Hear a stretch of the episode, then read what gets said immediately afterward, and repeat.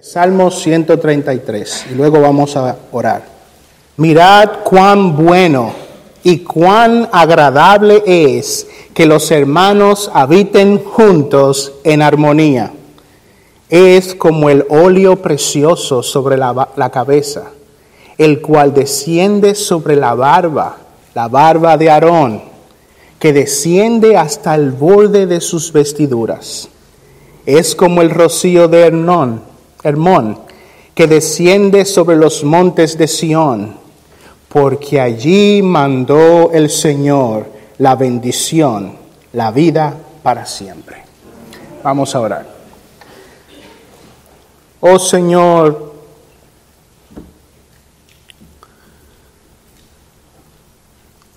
sé con nosotros en esta mañana.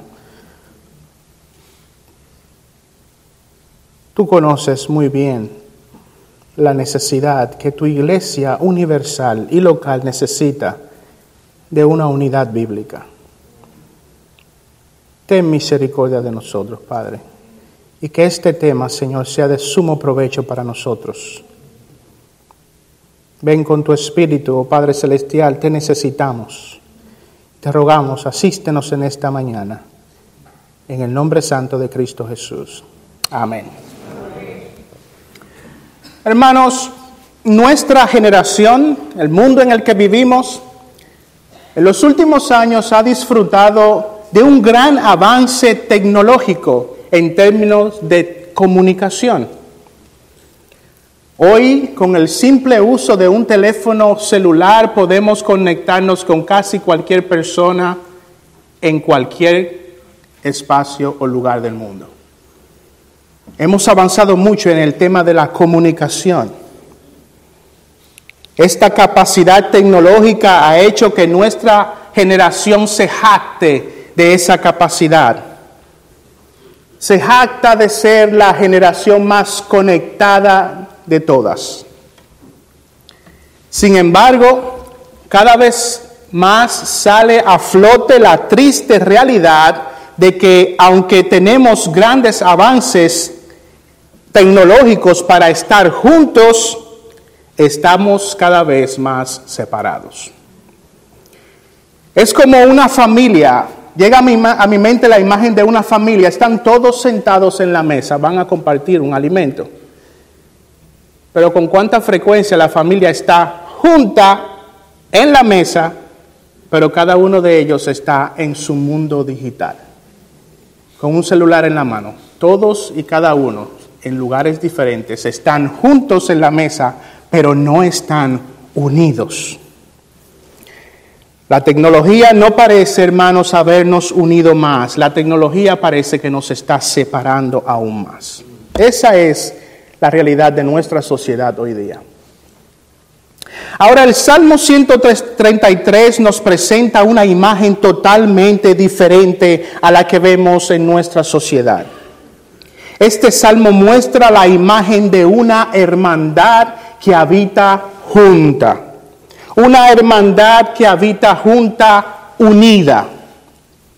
Hombres y mujeres que no solo están juntos en un mismo espacio y tiempo, sino que comparten una fuerte e íntima unión espiritual. Este grupo de hombres y mujeres no son una logia este grupo de hombres y mujeres no son un club social. Ese grupo de hombres y mujeres no son un partido político, ellos son una iglesia. Y esta iglesia habita junta de forma armoniosa, en una relación que este salmo describe como una que es buena y agradable. Este Salmo 133 es conocido como el Cántico Gradual de David y es parte de una pequeña colección de unos 15 salmos que van desde el 120 al 134. Algunos creen que estos fueron salmos que fueron recopilados para ser cantados por los peregrinos que iban cada año a Jerusalén a celebrar ciertas fiestas. Independientemente de la razón por la cual se escribió, es claro que este salmo está hablando de la unidad del pueblo de Dios. Ese es el tema, la unidad del pueblo de Dios. Y esa enseñanza, hermanos, puede ser aplicable a toda la iglesia, tanto en términos universales como a la iglesia local. Ahora, hermanos, noten que lo primero que podemos ver en ese capítulo 1, en ese capítulo de Salmos, es que se nos está presentando una declaración o una afirmación. Es lo primero que notamos. En el verso 1 se nos presenta una declaración. Mirad cuán bueno y cuán agradable es que los hermanos habiten juntos en armonía. Fíjense lo que lo primero que nos dice es mirad, mirad. Mirad es una palabra esencial para que podamos entender el tono de este salmo. Esta declaración tiene el propósito de expresar sorpresa o deleite y quiere llamar la atención de todos los lectores a lo que se va a introducir luego. El Señor dice, mirad, pon atención, presta atención a lo que voy a mostrarte. Ahora, ¿a qué quiere el Señor que nosotros le prestemos atención? El Señor quiere que nosotros prestemos atención a lo bueno y lo agradable que es que los hermanos habitemos juntos en armonía. El Señor quiere que abramos nuestros ojos, que nosotros nos fijemos, que observemos con nuestros ojos la importancia de que los hermanos habitemos juntos. Ahora fíjense que no dice midan cuán bueno es. Dice observen, miren. No dice medid cuán bueno es esto. Dice mirad. Y la razón por la cual dice mirad y no medid es porque la unidad de la iglesia es algo que ninguna medida humana podría dejarnos conocer. Lo bueno y lo agradable de la unidad de la iglesia es algo inmensurable, no es medible. Por eso dice cuán bueno, cuán agradable. Porque la unidad de la iglesia es buena y agradable como muy pocas cosas lo son. Es inmensurable, no podemos medirlo. El Señor nos quiere mostrar que la unidad de la iglesia tiene cualidades muy raras, cualidades que rara vez se encuentran juntas. Abre tus ojos, mira, la cualidad de la iglesia unida es extraña, es rara, porque tiene cosas que muy rara vez se encuentran juntas. Dice, cuán bueno y cuán agradable es. En ocasiones podemos encontrar cosas que son buenas, pero no son agradables. Podemos pensar en una medicina. Nuestro cuerpo está enfermo, necesita un medicamento. Ese medicamento es bueno, pero en ocasiones la medicina sabe muy mal, no son agradables.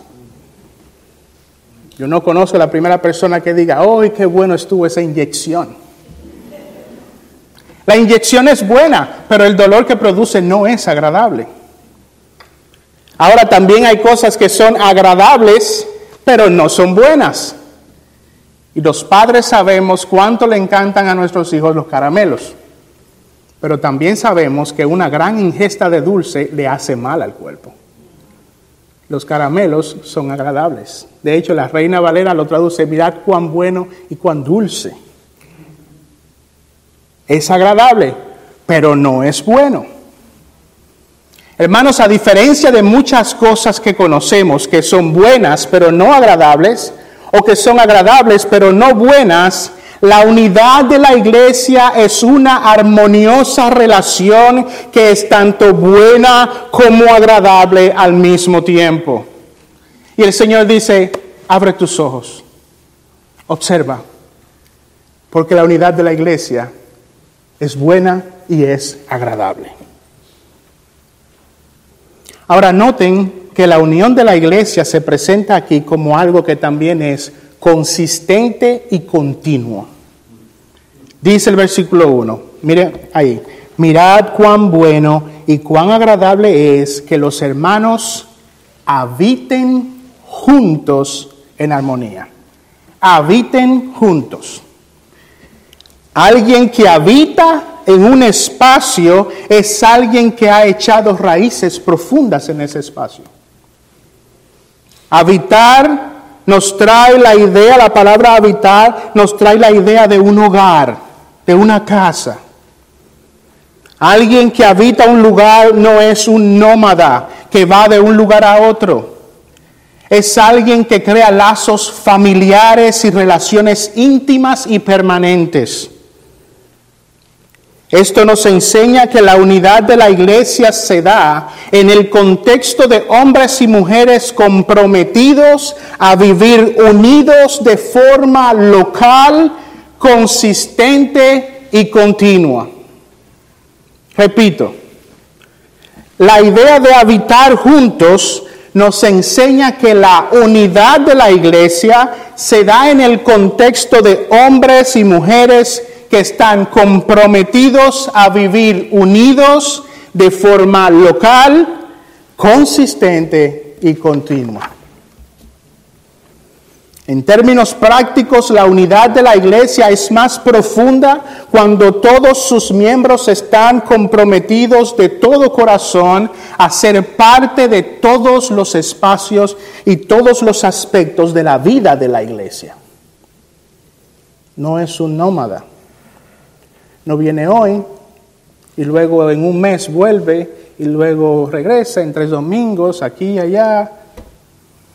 Una persona que, que trata a la iglesia de esa manera no puede crear raíces profundas. No puede crear raíces profundas, no puede crear ese sentido de hermandad. Y mucho menos, como el pastor Piñero nos hablaba en la introducción, si ha sustituido a la iglesia local por esa iglesia online.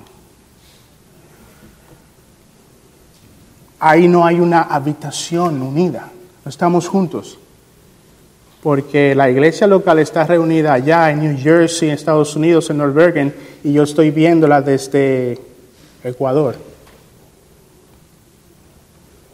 No, la, la, la iglesia que, está, que habita juntos es una unión de hombres y mujeres que disfrutan juntos en un espacio, en un tiempo. Hermanos, lo bueno y agradable de la unión de la iglesia requiere que habitemos juntos de una forma local, consistente y continua. Por otro lado, hermanos, quiero que noten que el pasaje dice que aquellos que habitan juntos son hermanos. Hermanos, mirad cuán bueno y cuán agradable es que los hermanos habiten juntos. Esto nos muestra que esta unión entre hombres y mujeres, que son, esta unión, perdón, es entre hombres y mujeres que disfrutan de una misma obra de gracia. La unión de la iglesia, esa dulce unión, esa agradable hermandad, es una unión que se da entre personas que disfrutan de una misma obra de gracia. La unión que los cristianos disfrutan entre sí es irreemplazable, irreemplazable con ninguna otra unión humana. Eso no quiere decir que no podamos tener relaciones significativas con nuestros familiares o con nuestros amigos. Eso no quiere decir eso, pero quiere decir que es irreemplazable, que la unidad de la iglesia se da entre los hermanos, entre hombres y mujeres por los cuales Cristo murió. Esa unidad poco común que es tanto buena como agradable, se da entre los hermanos. Solo podemos estar en armonía con alguien que disfruta de esa misma obra salvadora. Y como aquellos que están en la mesa comiendo juntos, pero cada quien en su espacio, espiritualmente hay personas que pueden estar junto con nosotros en la iglesia pero no tienen esa unidad espiritual, porque es solo entre los hermanos, entre aquellos que han sido salvados por Cristo. Y eso debe hablarnos, hermanos, de quién debe venir a, a nosotros a observar quiénes son las personas con las cuales nosotros invertimos nuestro tiempo y con quienes estamos creando esos lazos de unidad o con quienes estamos promoviendo estos lazos de unidad, con los hermanos o con las personas del mundo. Segunda de Corintios capítulo 6, 14 al 15 dice, no estéis unidos en yugo desigual con los incrédulos, pues ¿qué asociación tiene la justicia y la iniquidad? ¿O qué comunión la luz con las tinieblas? ¿O qué armonía, vuelve a esa palabra, o qué armonía tiene Cristo con Belial, o qué tiene en común un creyente con un incrédulo. Mirad cuán bueno y cuán agradable es que los hermanos, los hijos de Dios, los salvos por Cristo, habiten juntos en armonía. Bueno, vemos entonces, hermanos, que se nos ha presentado una declaración. Luego podemos ver en los versículos 2 y 3 que se nos está presentando una ilustración de esa declaración. Se nos está ilustrando. Ahora David pasa a mostrarnos con ejemplo de qué él está hablando. La primera ilustración la vemos en el verso número 2. Dice, es como el óleo precioso sobre la cabeza, el cual desciende sobre la barba, la barba de Aarón, que desciende hasta el borde de sus vestiduras. Cuando David hace referencia al óleo o al aceite, que fue derramado sobre la cabeza de Aarón, David está describiendo un evento particular en la nación de Israel. Un momento bien particular que ocurrió en la historia de la nación de Israel. Vamos a ver los detalles que se dan alrededor de este óleo. Vamos a Éxodo capítulo 30, versículos 22 en adelante. Éxodo capítulo 30, 22 en adelante.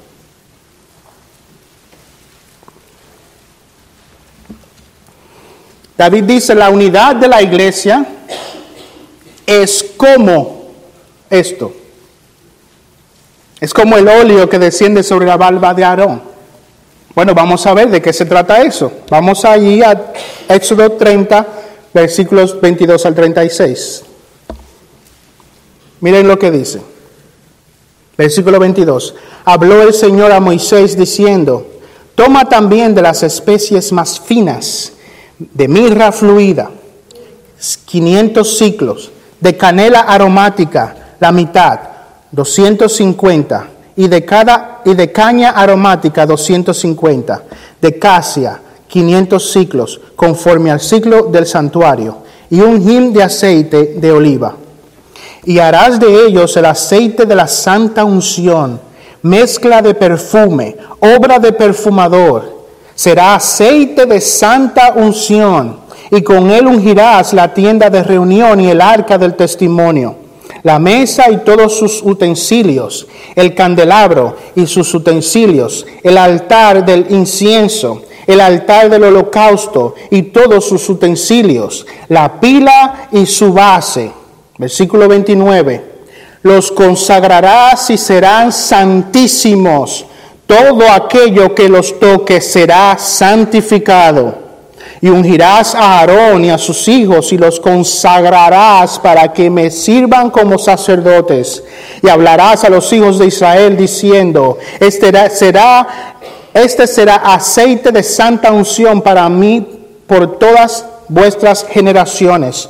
No se derramará sobre nadie, ni haréis otro igual en las mismas proporciones. Santo es y santo será para vosotros. Cualquiera que haga otro semejante o el que ponga de él sobre un laico será cortado de entre su pueblo. Entonces el Señor dijo a Moisés, toma especias estacte, uñas aromáticas y gálbano, especias con incienso puro, que haya de cada una igual, de igual peso, que haya de cada una igual peso. Con ello harás incienso, un perfume, obra de perfumador, asazonado, puro y santo y molerás parte de él muy fino y pondrás una parte delante del testimonio en el tabernáculo de reunión donde yo me encontraré contigo. Santísimo será para vosotros. Un texto largo, pero ahí nos está describiendo el propósito que había en la creación de ese óleo, de ese aceite. Este pasaje narra cómo el Señor había encomendado a Moisés a que inaugurara el sacerdocio levítico y, inaugurara a Aarón como el primer sumo sacerdote de la nación de Israel. Para eso el Señor vino y proveyó una receta divina. Y para que con esa receta se preparara un aceite con el cual tendría que ungir a Aarón a sus hijos y también a varios de los objetos que se encontraban en la tienda de reunión. ¿Cuál era el propósito de eso? El propósito de esto era consagrar como santo todo lo que ese aceite tocase para la adoración y el servicio a Dios. Ahora esta consagración no solo santificaba al sacerdote y a los objetos, sino que preparaba a los sacerdotes y al lugar de reunión para recibir la presencia de Dios. Y molerás parte de él muy fino, y pondrás una parte delante del testimonio y el tabernáculo de reunión, donde yo me encontraré contigo, dice el Señor. ¿Qué entonces David nos quiere enseñar cuando dice que la unión de la iglesia es como ese óleo que desciende de la barba de Aarón?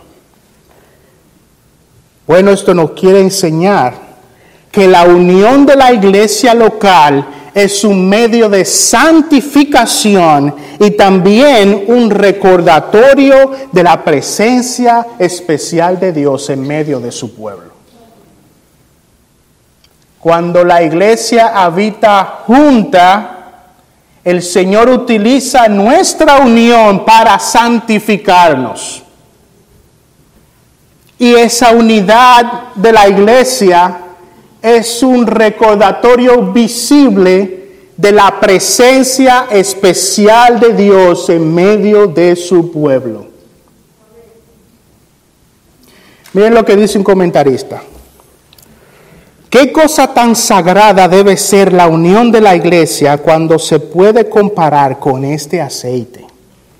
El aceite era muy fragante, con una fragancia muy agradable.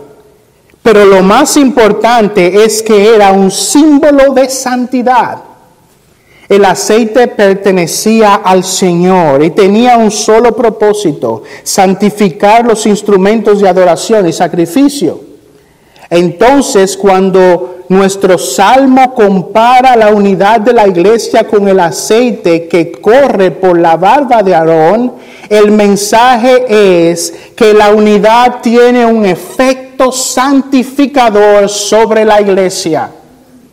La iglesia es santificada. Y eso también indica la presencia misma de Dios con ellos e indica que Dios mismo está allí para bendecirlos, porque donde hay dos o tres reunidos en mi nombre, allí estoy yo en medio de ellos, dice el Señor.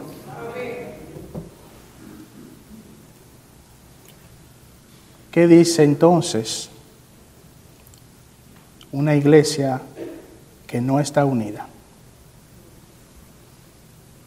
Si una iglesia unida se santifica, si una iglesia unida habla de la presencia del Señor en medio de su pueblo, ¿qué dice una iglesia que no lo está?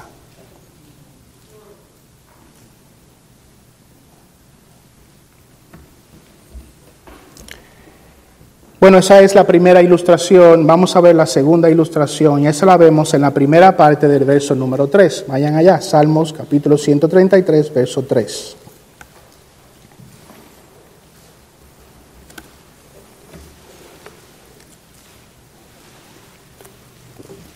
Dice, es como el rocío de Hermón que desciende sobre los montes de Sión.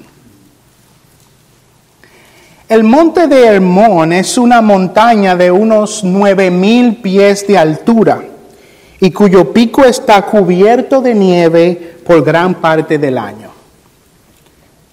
Una de las cualidades del monte Hermón es que tiene el más pesado rocío y la mayor cantidad de precipitaciones de agua en ese sector del Oriente Medio. El Hermón es una importante fuente de agua para los altos del Golán y todas las regiones al sur de Israel. Gran parte de esa agua corre hacia el mar de Galilea y desde allí pasa por Jerusalén hasta el mar muerto. Sobre este pasaje muchos comentaristas tienen diversas opiniones o tienen diferencias sobre qué quiso decir David sobre el hecho de que la unidad de la iglesia es como ese rocío que baja sobre el monte Sión y hay muchas opiniones encontradas porque el monte Hermón queda a unas 200 millas al noreste de Jerusalén y es una distancia muy larga para que ese rocío de Hermón pudiera llegar hasta el monte Sión. Sión está aquí, pude ir a Google Maps. El monte Sión está aquí a 200 millas alrededor, promedio de 200 millas se encuentra el monte Hermón. Entonces, ¿qué quiso decir David cuando decía que ese rocío descendía sobre el monte de Sión? Bueno, varios comentaristas, y yo me inclino a esa posibilidad, es que el salmista está describiendo un escenario hipotético. El salmista quiere decir que la unidad fraternal de la iglesia local, la unidad fraternal del pueblo de Dios, es como si ese rocío del monte Hermón viniera y descendiera sobre el monte de Sión. De hecho, hay una versión de la Biblia que lo describe de esa manera. Es como si eso ocurriera. Es una imagen hermosa, hermanos. Es agradable, es buena, tan buena, tan agradable, que es como si todo ese rocío de esa nieve en el pico del monte Hermón viniera y, y refrescara toda esa tierra seca del Oriente Medio. La unidad entre hermanos se compara con el rocío de la montaña, que va regando y vivificando la tierra seca alrededor de Jerusalén, haciendo que toda la tierra sea refrescada y vigorizada. Hermanos, somos santificados, refrescados, vivificados, bendecidos cuando estamos unidos en armonía. Oigan lo que dice un comentarista. Después de un periodo de sequía, deseamos la lluvia y deseamos que sea larga y constante y nos regocijamos cuando llega. Así, dice el salmista, es la unidad entre los hermanos. Hay una similitud entre el óleo y el rocío. Ambos descienden. Ambos describen la unidad como una bendición que viene del cielo, que fluye, se difunde y se dispersa. El versículo 2 es la bendición de la santidad como un grato aroma. El versículo 3 es la bendición del refrigerio y la hidratación vivificante. La unidad es una bendición excepcionalmente rica, llena de una gran abundancia de beneficios. Es una fuente de felicidad y placer. Continúa diciendo, es una completa locura. Dice el comentarista, es una completa locura descuidar la búsqueda de la unidad en la iglesia.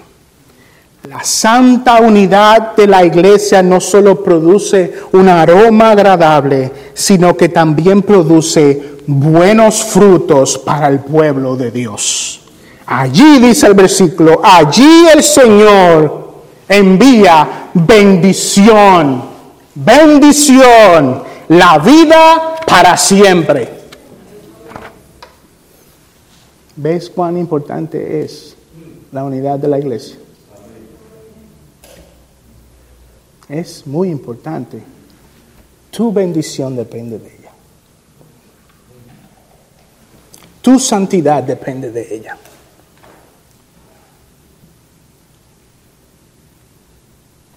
Hermanos, yo quisiera que este mensaje se nos clavara en el corazón, se nos clavara en el corazón, hiciéramos todo lo que el Señor nos pide para mantener la unidad de la iglesia. Nuestra bendición, nuestra vivificación, nuestra santidad depende de eso. Vamos a terminar, hermanos, viendo tres aplicaciones. Primera aplicación para los cristianos. Pon tus ojos sobre la iglesia local. Pon tus ojos, miembros, aspirantes a miembros, visitas regulares, amigos de la iglesia, cristianos, pon tus ojos sobre tu iglesia local. Puede que el Señor está haciendo maravillas a tu alrededor. Puede que el Señor está haciendo, puede que haya un movimiento especial del Espíritu en medio de la iglesia. Pero tú estás como la esposa de Lot, mirando hacia atrás, poniendo atención a la destrucción y al caos, en vez de mirar hacia adelante la bendición de Dios para ti. Pon atención. Mirad, mirad cuán bueno y cuán agradable es que los hermanos habitemos juntos en armonía. Mirad.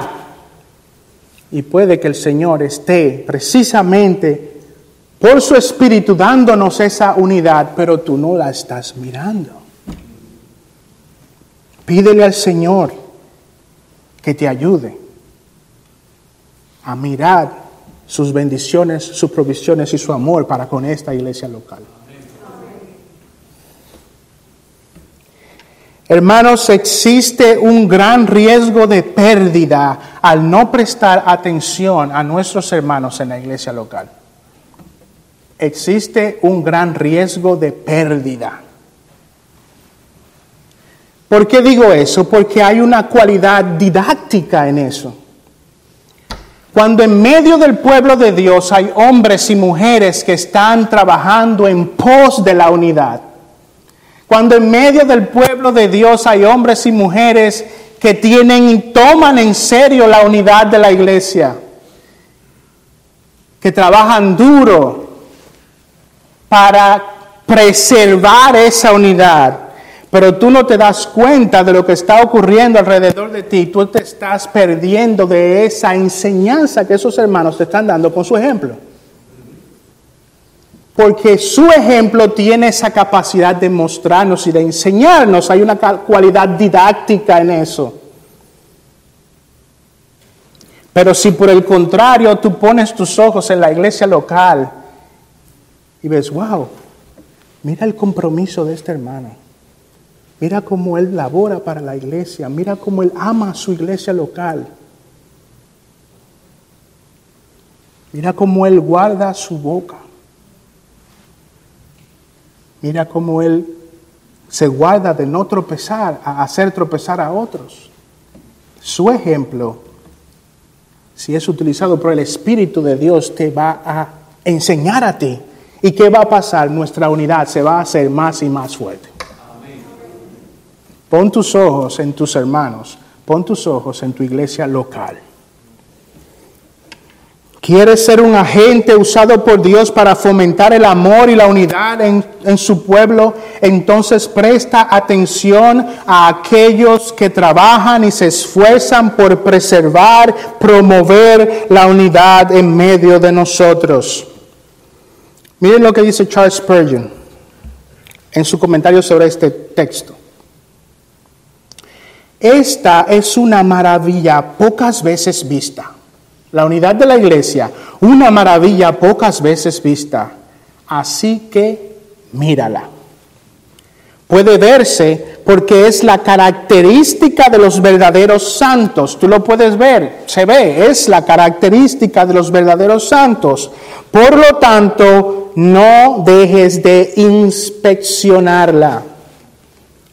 Te cautivará la unidad de la iglesia y esos ejemplos y esos hermanos que trabajan y se esfuerzan para preservar esa unidad, te cautivará para que la imites. Así que tómalo, así que anótalo bien, dice Spurgeon.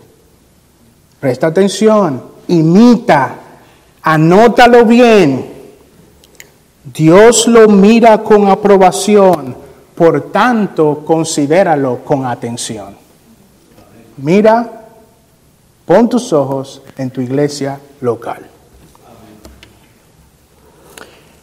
En segundo lugar, como segunda aplicación, hermanos, hermano, esfuérzate por promover, defender y preservar la unidad de tu iglesia local. Esfuérzate, comprométete por promover, defender y preservar la unidad de tu iglesia local. Preguntémonos, hermanos, ¿quién proveyó el óleo? ¿Quién proveyó el óleo del que hablamos, ese aceite? ¿Quién lo proveyó? Fue una receta divina. Ese óleo vino de parte de Dios. ¿Quién provee el rocío que baja del monte? Dios. La unidad de la iglesia no es una invención humana, es un regalo de parte de Dios. La unidad de la iglesia es espiritual, viene de parte de Dios, no puede ser forzada ni producida por los hombres. ¿Recuerdan el ejemplo de la familia en la mesa? Podemos hacer muchas actividades en las cuales estemos juntos y no necesariamente unidos porque esa unidad bíblica es un regalo de parte de Dios. Nosotros no podemos fabricar la unidad, pero sí tenemos la obligación y la responsabilidad de promoverla, defenderla y preservarla. Vamos a ver esto en Efesios capítulo 4 versos 2 al 6. Vayan allá, Efesios capítulo 4 versos 2 al 6.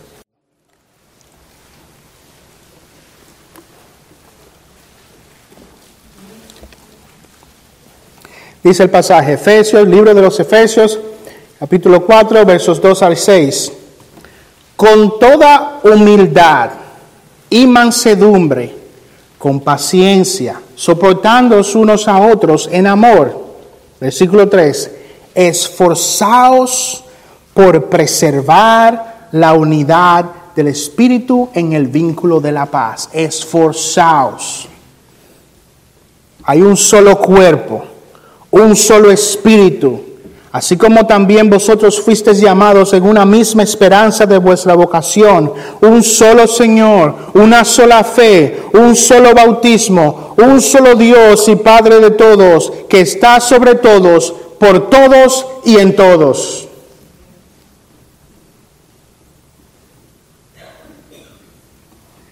El regalo divino y la bendición de la unidad.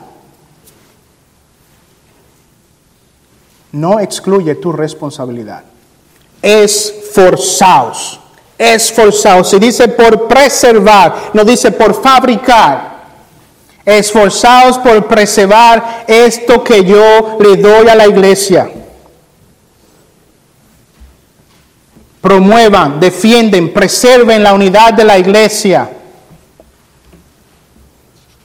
Promover, defender y preservar la unidad de la iglesia nos va a costar, hermanos. No es barata, gratis. Nos va a costar. Nos va a costar porque nosotros continuamos siendo hombres pecadores, caídos. ¿Por qué viene la disputa de ustedes? Por ese pecado remanente que hay en nosotros. Hay que luchar contra el pecado. Pero sobre todo, o también nos va a costar porque el diablo no quiere la unidad de la iglesia. Satanás no quiere la unidad de la iglesia. Ahí mismo en Efesios capítulo 4, en el versículo 25, en adelante dice, por tanto, dejando a un lado la falsedad, hablad verdad cada cual con su prójimo, porque nosotros, porque somos miembros los unos de los otros. Airaos, pero no pequéis, no se ponga el sol sobre vuestro enojo. El siglo 27, ni deis oportunidad al diablo, porque el diablo no quiere la unidad de la iglesia. Nos va a costar porque tenemos que luchar contra un enemigo feroz, el diablo mismo. Versículo 30. Ni entristecáis al Espíritu Santo de Dios, por el cual fuiste sellados para el día de la redención. Se ha quitado de vosotros toda amargura, enojo, ira, gritos, maledicencia, así como toda malicia Sed más bien amables unos con otros, misericordiosos, perdonándoos unos a otros, así como también Dios os perdonó en Cristo. Hermanos, la unidad de la iglesia nos va a costar, porque Satanás está en contra de eso y porque nuestros pecados necesitan que, los, que luchemos en contra de ellos, porque nuestros pecados nos pueden llevar a la desunión de la iglesia. Tercer y último lugar, hermanos. Toma en consideración las implicaciones que tiene nuestra unidad para el avance del Evangelio. Toma en consideración, toma con seriedad las implicaciones que tiene nuestra unidad para el avance del Evangelio no solo para nuestra santificación, no solo para nuestra bendición, no solo para nuestra prosperidad como hermanos, como iglesia local, en nuestras vidas personales, pero también tiene implicaciones para el avance del Evangelio, el Evangelio que el Señor nos mandó a predicar a todas las naciones. Ser parte de una iglesia unida es un privilegio exclusivo de los hijos de Dios, como vimos. Pero ese privilegio ese privilegio, esa unidad, es una de los cuales también los incrédulos pueden verse altamente beneficiados. La iglesia tiene el llamado de proclamar el Evangelio de Cristo para la salvación de los perdidos. Pero ¿cómo van a creer que ese Evangelio es real si no ven una iglesia que encarna esa unión? ¿Cómo pueden creer que ese evangelio es real si no ven a una iglesia que encarna esa unión que ese evangelio puede y produce? Hermanos, la unidad es entre hermanos y es producida porque el Señor en su misericordia trajo la palabra, el evangelio y nos salvó, nos limpió, nos hizo hermanos. Pero ¿cómo el incrédulo va a creer que ese evangelio que es el que produce esa unidad, si esa unidad no está ahí? ¿Cómo yo puedo creer que ese evangelio es real si yo voy a la iglesia y lo que veo son problemas y contiendas y chismes y divisiones?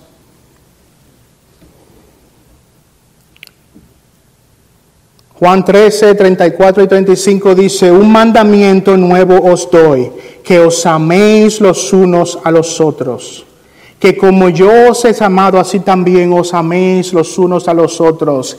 En esto conocerán todos que sois mis discípulos, si os tenéis amor los unos para con los otros.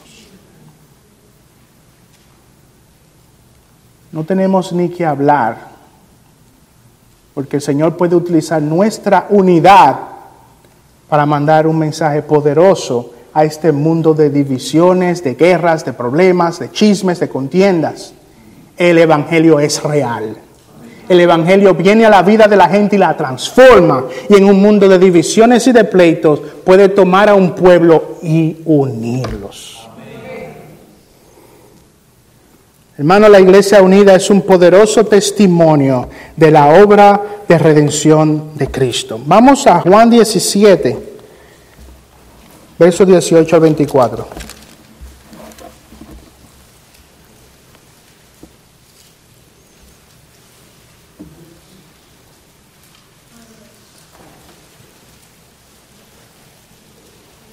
Juan, versículo de Evangelio de Juan, versículo 17, capítulo 17, verso 17 en adelante dice, santifícalos en la verdad, tu palabra es verdad como tú me enviaste al mundo, yo también los he enviado al mundo. Y por ellos yo me y por ellos yo me santifico, para que ellos también sean santificados en la verdad. Mas no ruego solo por ellos, sino también por los que han de creer en mí por la palabra de ellos. Para que todos sean uno, para que todos sean uno, como tú, oh Padre, estás en mí y yo en ti, que también ellos estén en nosotros, para que el mundo crea que tú me enviaste. Para que el mundo crea que tú me enviaste. La gloria que me diste les he dado para que sean uno, así como nosotros somos uno. Para que el mundo vea que la obra poderosa del Evangelio es real. Hermano, pidamos al Señor que nos ayude cada vez más a estar unidos que el aroma de una iglesia unida sea evidente en medio del pueblo aquí en la iglesia reformada de North Bergen. Y que con nuestra unión podamos proclamar el hermoso evangelio del Dios bendito. Amigo, estás aquí sin el Señor. Considera estas cosas, porque el evangelio fue enviado para que usado por su Espíritu pueda transformarte y cambiarte y con Él unirte a un pueblo. Quiere el Señor, hermanos, que amplíe, que nos ayude a preservar la unidad de esta iglesia local. Vamos a orar.